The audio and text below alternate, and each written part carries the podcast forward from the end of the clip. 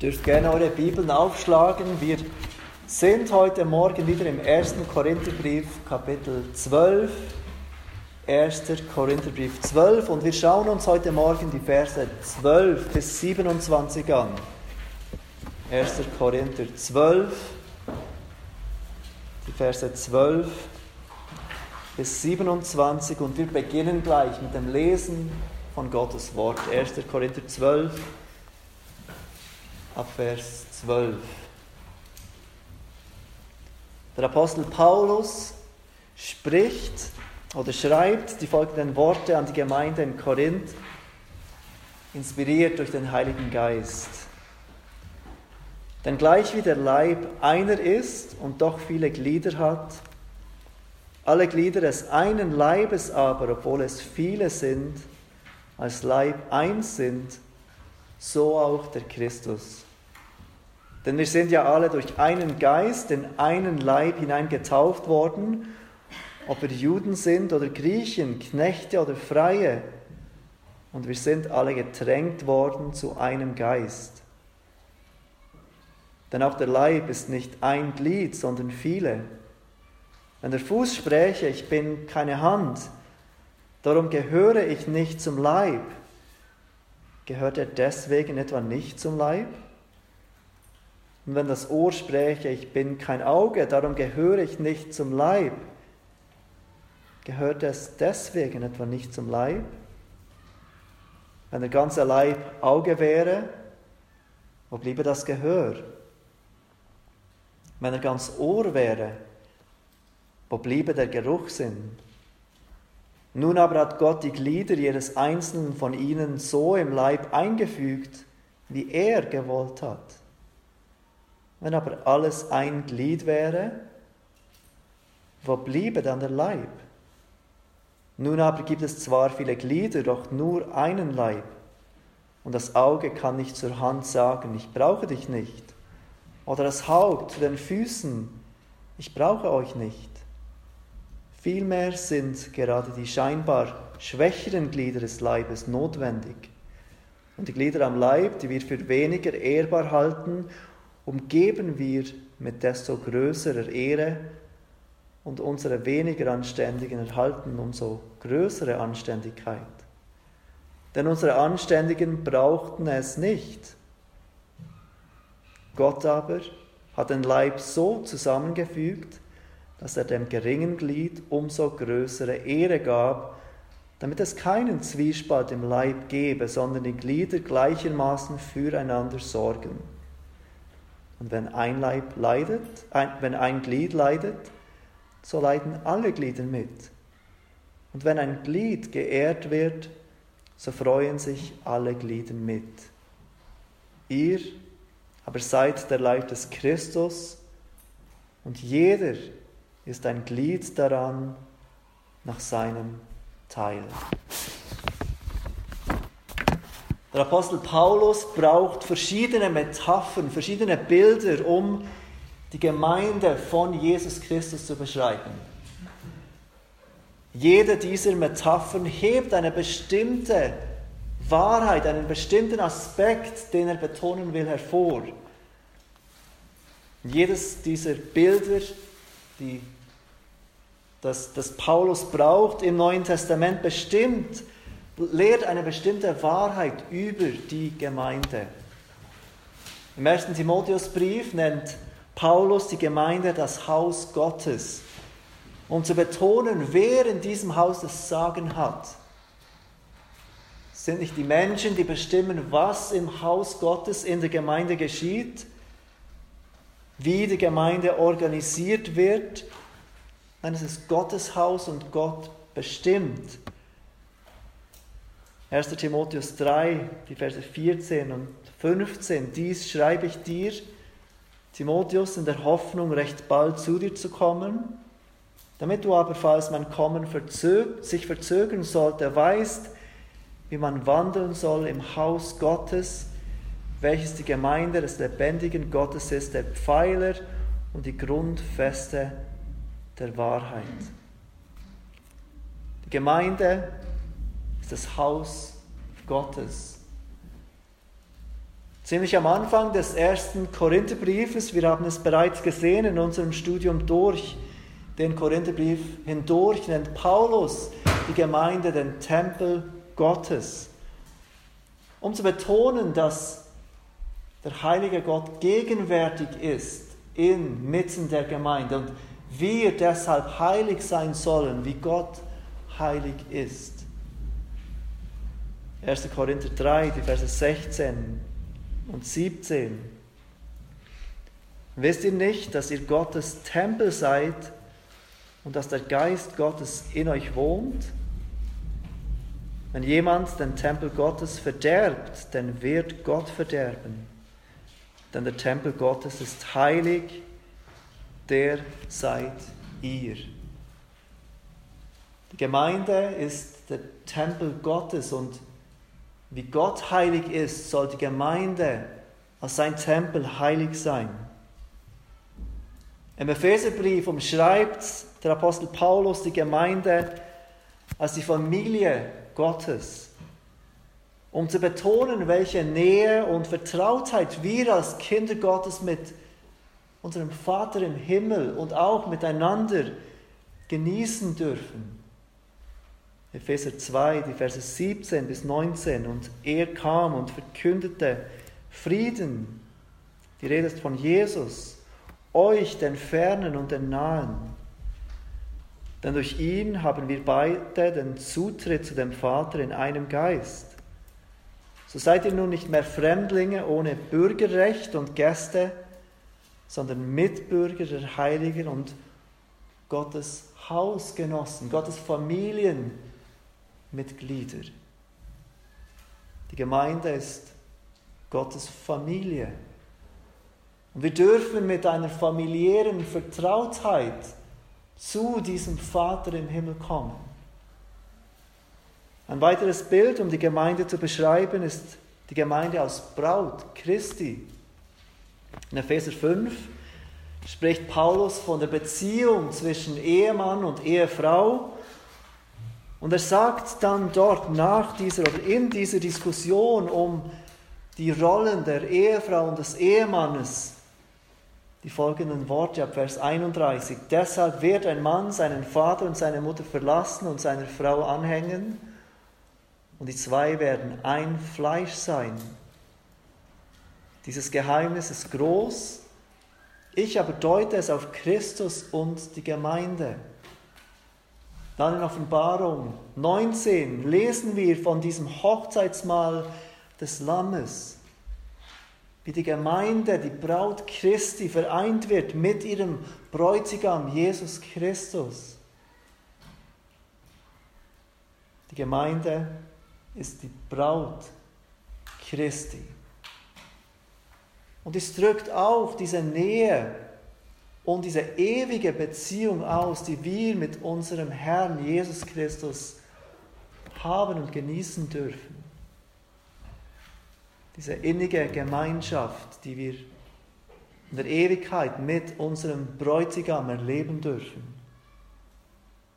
Auch im heutigen Text braucht Paulus eine Metapher, um die Gemeinde zu beschreiben. Er beschreibt die Gemeinde als einen Körper, als einen Leib. Und er nennt die Gemeinde den Leib Christi.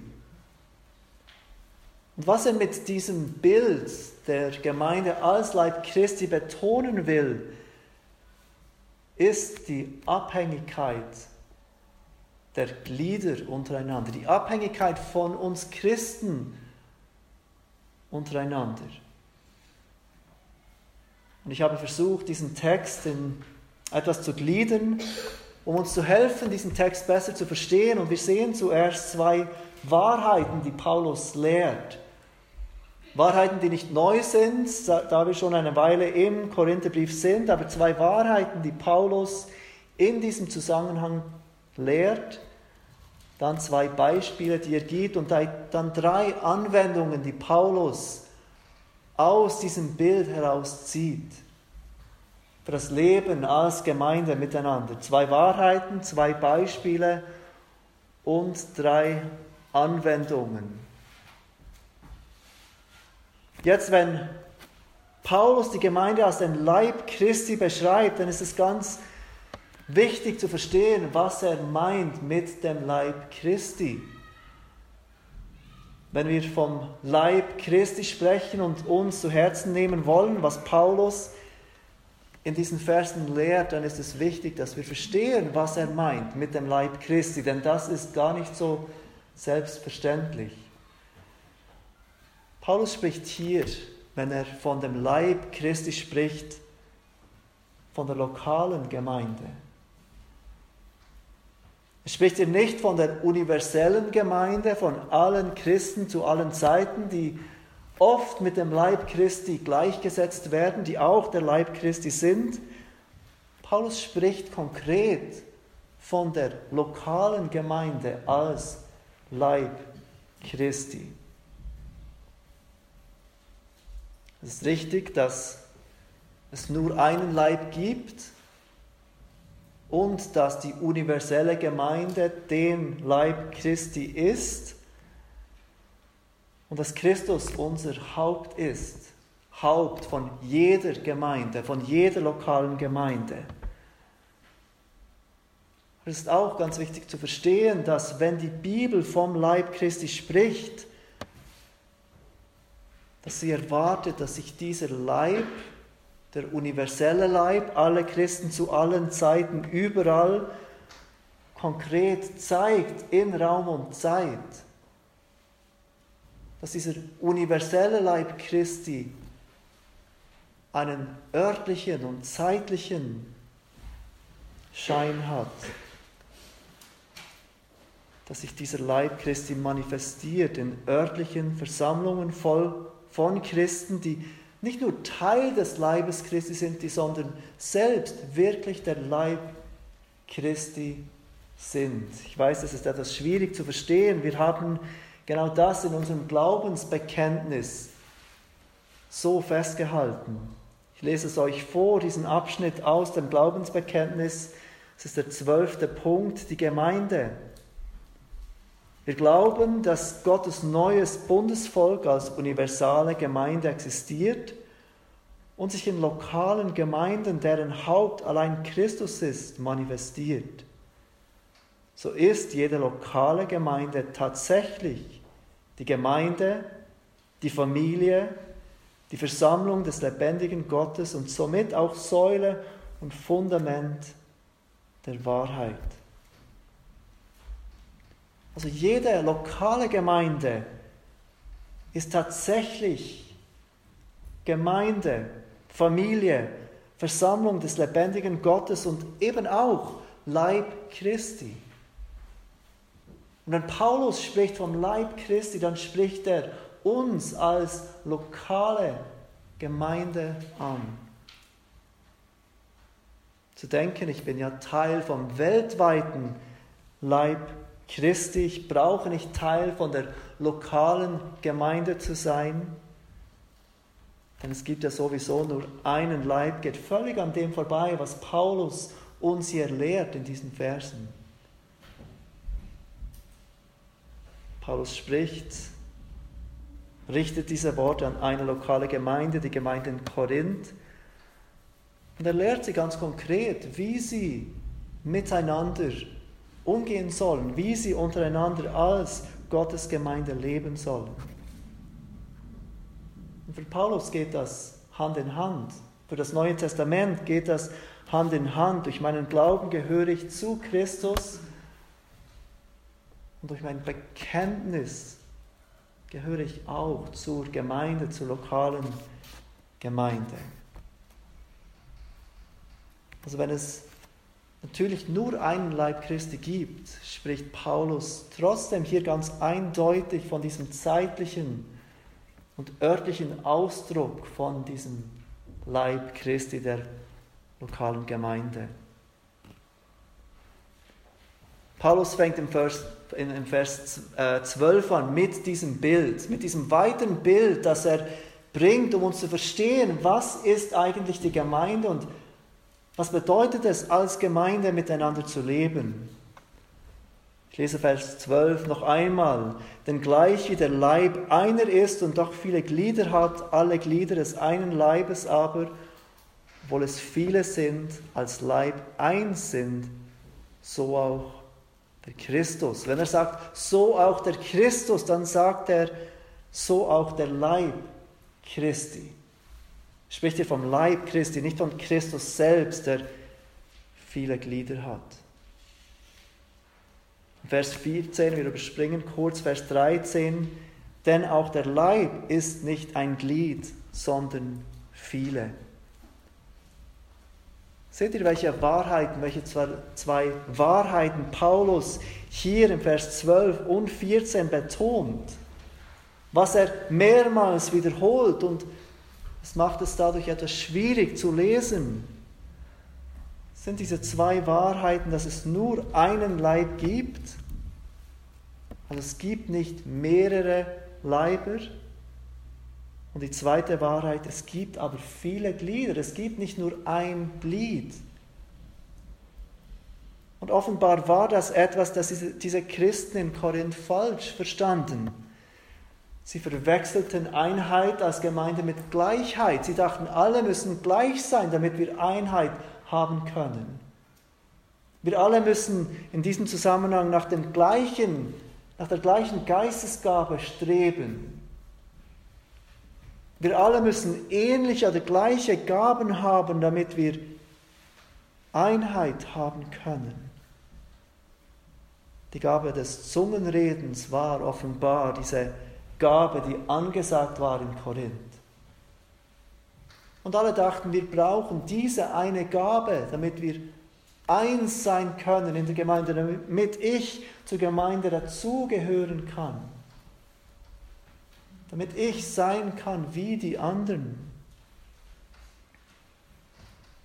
Und so erinnert uns Paulus an den Ursprung der Einheit. Dieser Ursprung ist nicht irgendeine Gabe, die wir alle teilen, oder eine Begabung oder ein Charaktermerkmal, das wir alle haben.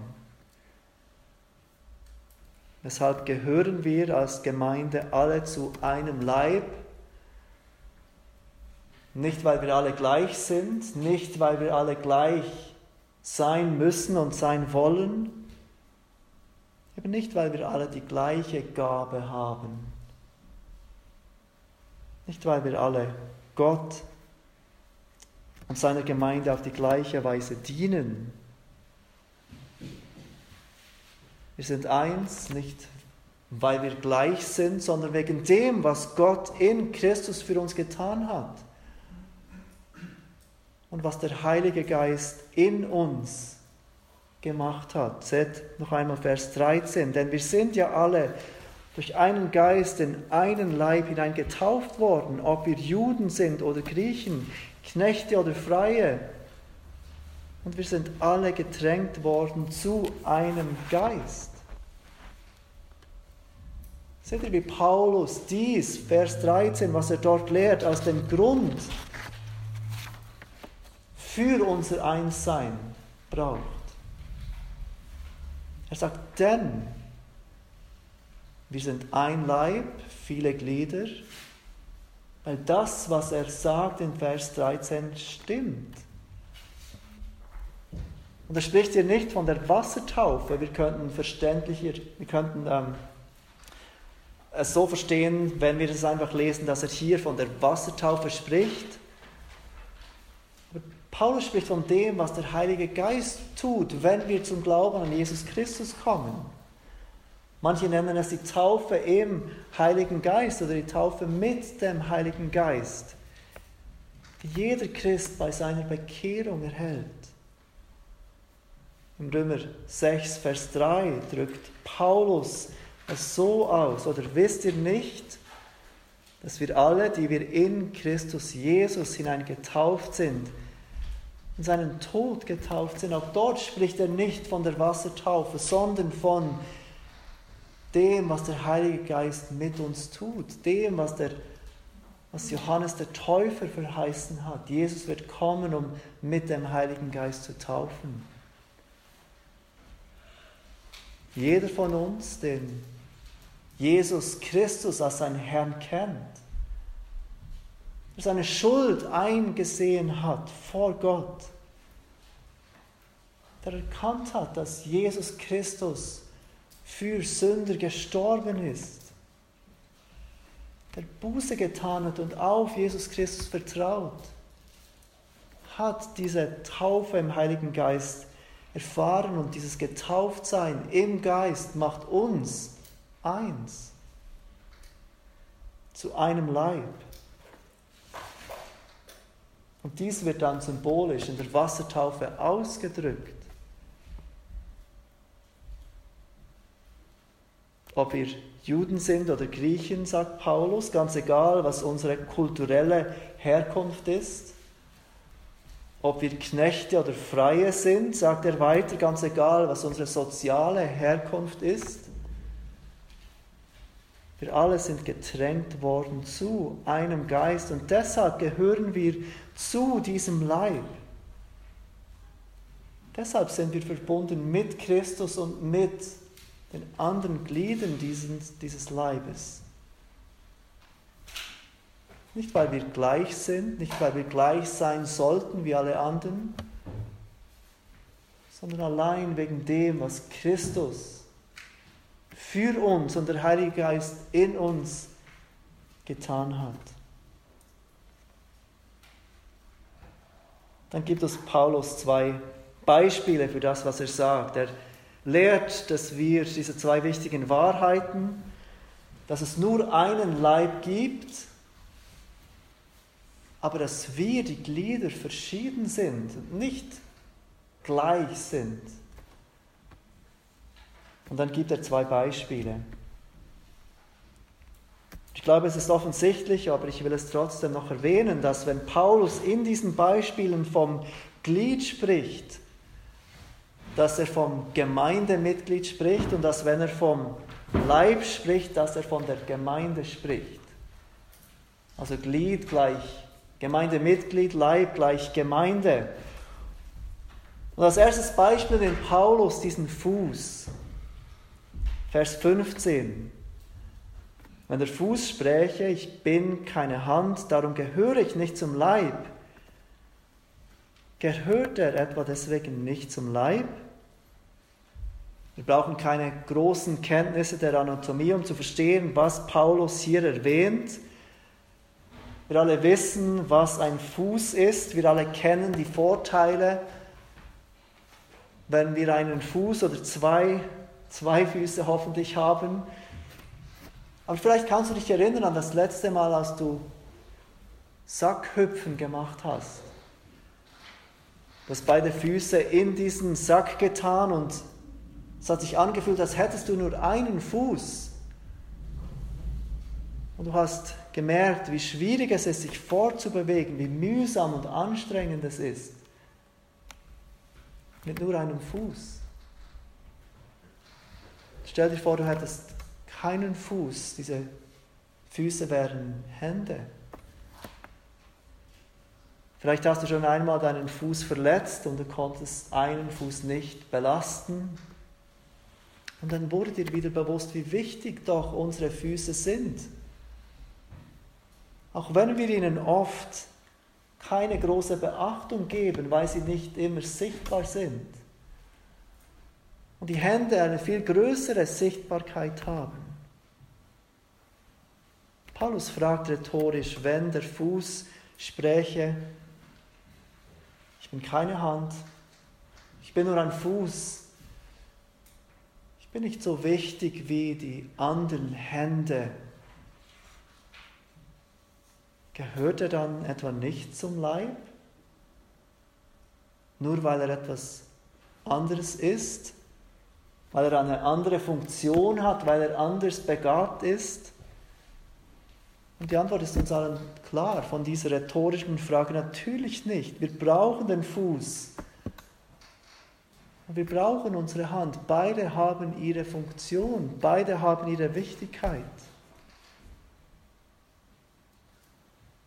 Das zweite Beispiel, das Paulus nennt, ist das Beispiel des Ohrs, Vers 16.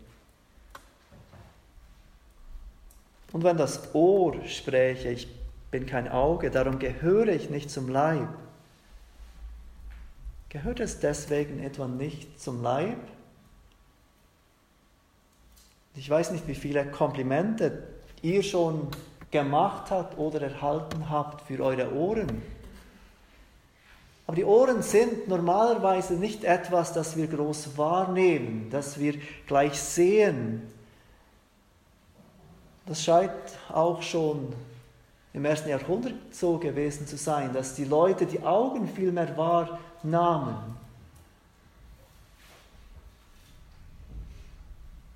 Aber sind sie deshalb mehr wertvoll, weil sie mehr wahrgenommen werden, weil sie mehr Beachtung erhalten als die Ohren? Und Paulus fragt die gleiche rhetorische Frage, Vers 16. Und wenn das Ohr spräche, ich bin kein Auge, ich bin nur ein Ohr. Eigentlich möchte ich gerne die Beachtung erhalten, die ein Auge erhält. Aber ich schaffe es einfach nicht, ein Auge zu sein, weil ich bin ein Ohr. Gehört es deswegen etwa nicht zum Leib? Und die Antwort auch hier ist für uns sonnenklar. Natürlich gehört das Ohr zum Leib. Natürlich hat das Ohr große Wichtigkeit. Auch wenn wir es oft nicht wahrnehmen. Dann geht Paulus einen Schritt weiter. Er sagt, stellt euch vor, der ganze Leib bestünde nur aus Augen. Stellt euch einmal eine Figur vor, man kann gar nicht mehr von einem Menschen sprechen. Und diese Figur besteht nur aus Augen. Es wäre nicht mehr schön anzuschauen, oder? Einen Leib, der nur aus Augen bestünde, das wäre ziemlich grotesk. Paulus fragt, wie könnten wir dann hören? Wenn alles Augen sind? Oder stellt euch vor, der ganze Leib bestünde aus Ohren. Alles nur Ohren. Und Paulus fragt, wie können wir dann riechen? Und Paulus macht klar, wie es die Verschiedenartigkeit der Glieder im Leib braucht, so braucht es diese Verschiedenartigkeit auch in der Gemeinde. Diese Verschiedenartigkeit ist von Gott gewollt und zeigt seine große Weisheit, lehrt Paulus. Vers 18, nun aber hat Gott die Glieder, jedes einzelne von ihnen, so im Leib eingefügt, wie er gewollt hat. Gott hat es gewollt, dass wir verschieden sind. Gott hat es gewollt, dass wir verschiedene Gaben haben. Gott hat es gewollt, dass du bestimmte Dinge nicht gut kannst. Damit du abhängig bist von anderen, die diese Dinge gut können. Und Gott hat gewollt, dass du bestimmte Dinge gut kannst, damit du anderen dienen kannst die diese Dinge nicht gut können, die diese Dinge vielleicht gar nicht einmal wahrnehmen.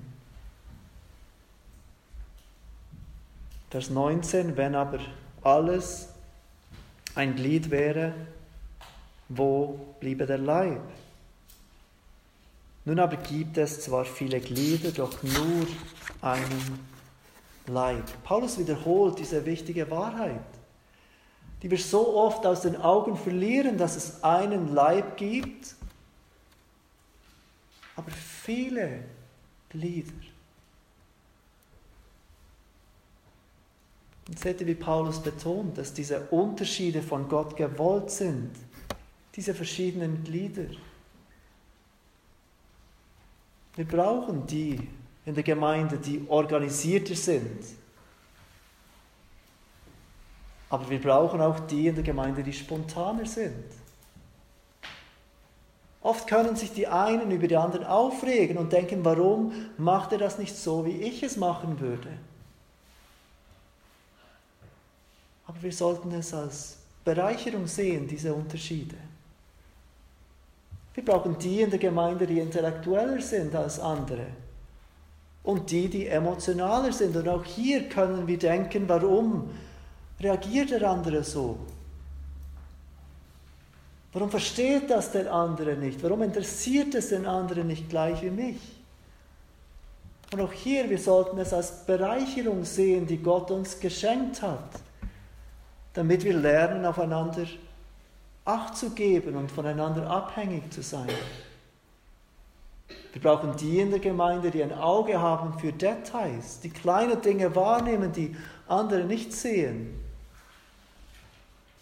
Wir brauchen die, die einen Blick haben fürs Große, fürs Allgemeine. Wir brauchen die, die die Gabe der Erkenntnis haben und die, die die Gabe des Glaubens haben. Wir brauchen die, die Gaben des Sprechens haben und die, die Gaben des Dienens haben. Im Verborgenen dienen, die Dinge tun, die man erst wahrnimmt, wenn sie nicht getan werden. Nach diesen Beispielen kommt Paulus zu drei Anwendungen, die er aufgrund von diesen Wahrheiten tut. Und die erste Anwendung ist, dass wir einander brauchen. In Vers 21 erwähnt Paulus direkt die Abhängigkeit von den einzelnen Gliedern zueinander. Vers 21. Und das Auge kann nicht zur Hand sagen, ich brauche dich nicht. Oder das Haupt zu den Füßen, ich brauche euch nicht. Was für eine Wahrheit, die wir heute so dringend brauchen, in der es so viele Christen gibt, die denken, ich brauche die Gemeinde nicht. Ich kann mir Predigten im Internet anhören. Ich kann das und jenes tun. Und sie haben das Gefühl, sie brauchen die Gemeinde nicht. Aber Paulus Worte sind so klar. Wir brauchen einander. Niemand kann zu jemand anderem sagen, ich brauche euch nicht. Damit der Leib funktionieren kann, braucht es die verschiedenen Glieder. Und die verschiedenen Glieder brauchen einander, damit sie als Leib funktionieren können. Niemand kann sagen, ich brauche dieses Glied nicht. Oder ich bin ein solch wertvolles Glied, ich brauche den Leib nicht. Denn erst im Zusammenspiel mit dem Leib wird jedes Glied überhaupt nützlich. Stellt euch einmal eine Hand vor, die nützlich ist in Verbindung mit dem Leib. Wir tun vieles mit den Händen, wir brauchen unsere Hände jeden Tag. Und stellt euch diese Hand vor, getrennt vom Leib. Welchen Nutzen hat eine Hand, die getrennt ist vom Leib? Keinen Nutzen. Erst in Verbindung mit dem Leib wird dieses Glied, die Hand, nützlich. Genau wie jedes andere Glied. Ihr könnt jeden Teil von eurem Körper nehmen.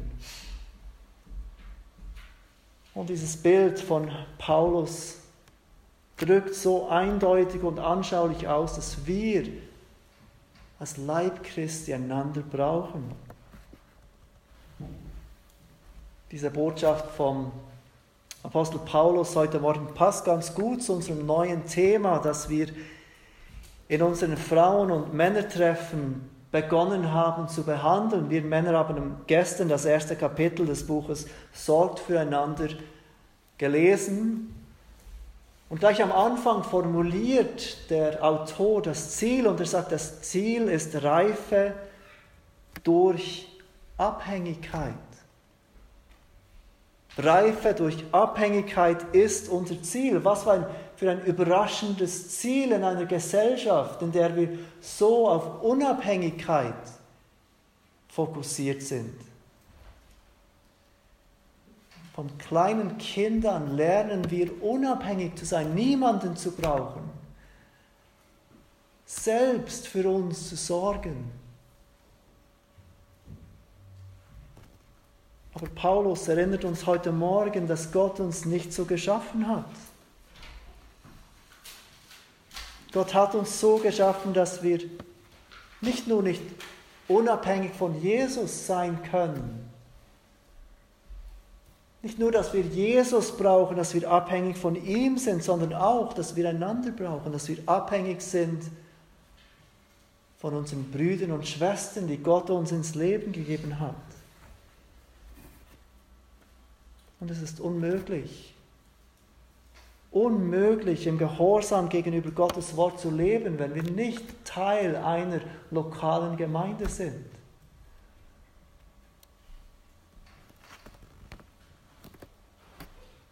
Wenn wir nicht Teil einer, einer Gruppe von Geschwistern sind, denen ich als Glied dienen kann und mir dienen lassen kann durch die anderen Glieder. In den Versen 22 bis 25 macht Paulus mit der zweiten Anwendung klar, dass wir als Glieder auch eine Verpflichtung haben, füreinander zu sorgen. Das ist die zweite Anwendung. Die erste, wir brauchen einander. Wir können nicht unabhängig sein vom Leib als Glieder. Und die zweite Anwendung, wir sollen füreinander sorgen. Ich lese ab Vers 22. Vielmehr sind gerade die scheinbar schwächeren Glieder des Leibes notwendig. Und die Glieder am Leib, die wir für weniger ehrbar halten, um, umgeben wir mit desto größerer Ehre. Und unsere weniger Anständigen erhalten umso größere Anständigkeit. Denn unsere Anständigen brauchen es nicht. Gott aber hat den Leib so zusammengefügt, dass er dem geringeren Glied umso größere Ehre gab, damit es keinen Zwiespalt im Leib gebe, sondern die Glieder gleichermaßen füreinander sorgen. Gott aber hat den Leib so zusammengefügt, lehrt Paulus, damit die Glieder gleichermaßen füreinander sorgen. Und das ist die zweite Anwendung. Als Glied haben wir einen Auftrag für die Glieder, die mit uns in diesem Leib vereint sind, zu sorgen. Das heißt nicht nur, dass die anderen für mich sorgen. Das ist das, was wir, diesen Gedanken, an den wir uns relativ schnell gewöhnen können komme in eine Gemeinde und ich frage mich, wie sorgen diese Geschwister für mich? Was erhalte ich von dieser Gemeinde? Ich glaube, es ist eine berechtigte Frage und ich hoffe, dass wir als Gemeinde für neue Mitglieder, Menschen, die neu dazukommen, sorgen und bereit sind zu sorgen. Aber das heißt auch, dass ich bereit bin zu sorgen für die anderen Glieder, dass ich meine Gaben einsetze, um für die anderen zu sorgen. Dass ich Personen dort unterstütze, wo sie Unterstützung brauchen, dass ich dort helfe, wo andere schwach sind. Dass ich dort einspringe, wo die Grenzen von ihren Gaben sind und meine Gaben einsetze. Die dritte Anwendung, die Paulus erwähnt, sind wir in den Versen 26 bis 27 und die ist, wir sind verbunden miteinander. Wir brauchen einander, wir sollen sorgen füreinander und als dritte Anwendung, wir sind verbunden miteinander. Lest noch einmal die Verse 26 und 27 mit mir. Und wenn ein Glied leidet, so leiden alle Glieder mit. Und wenn ein Glied geehrt wird, so freuen sich alle Glieder mit. Ihr aber seid der Leib des Christus und jeder ist ein Glied daran. nach seinem Teil. Wenn wir als Glieder zu diesem Leib zusammengefügt sind und jeder seine Wichtigkeit hat in diesem Leib, dann folgt daraus auch, dass wir alle miteinander leiden, wenn ein Glied leidet, dass wir uns alle miteinander freuen, wenn ein Glied geehrt wird. Wahrscheinlich habt ihr schon dieses bekannte Beispiel gehört, dass wenn deine kleine Zehe dich schmerzt, dass du in deinem ganzen Leib herausgefordert bist. Dass du nicht arbeiten kannst wie gewöhnlich, weil du immer an diesen kleinen Zeh denkst, der dir wehtut. Obwohl dieser Schmerz nicht lebensbedrohlich ist, schränkt er dich trotzdem ein. Und wir verstehen, was Paulus hier sagt, wenn wir an unseren Leib denken, auch wenn ein Glied wehtut, wenn ein Glied leidet, so leiden alle mit ihm. Und gleich ist es auch in der Gemeinde. Wenn ein Glied leidet, so leiden alle mit ihm.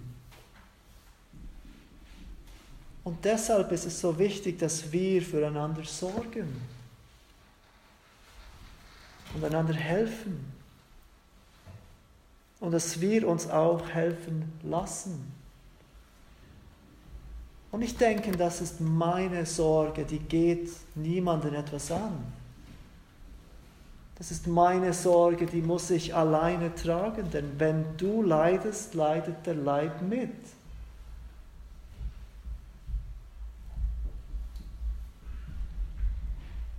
Wir brauchen einander. Wir sollen sorgen füreinander.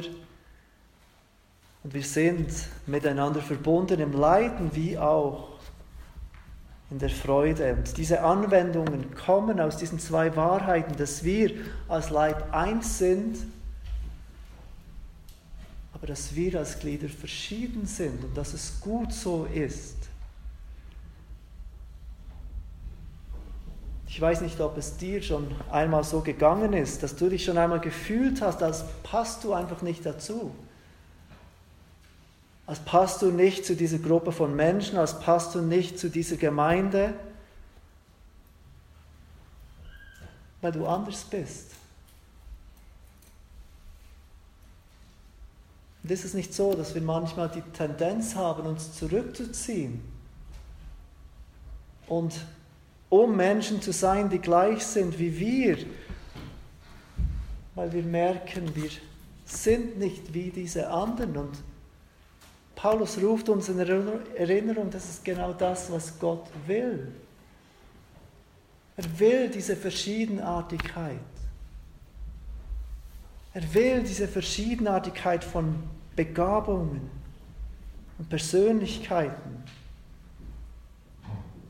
damit Gott seine Weisheit in der Gemeinde zur Schau stellen kann. Brüder und Schwestern, wir sind alle durch einen, Leib, durch einen Geist in einen Lauf, Leib getauft worden. Wir sind ein Leib.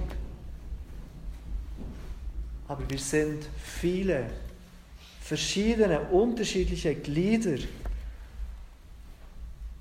und genau dieser Unterschied macht uns bewusst, dass wir einander brauchen, dass wir füreinander sorgen sollen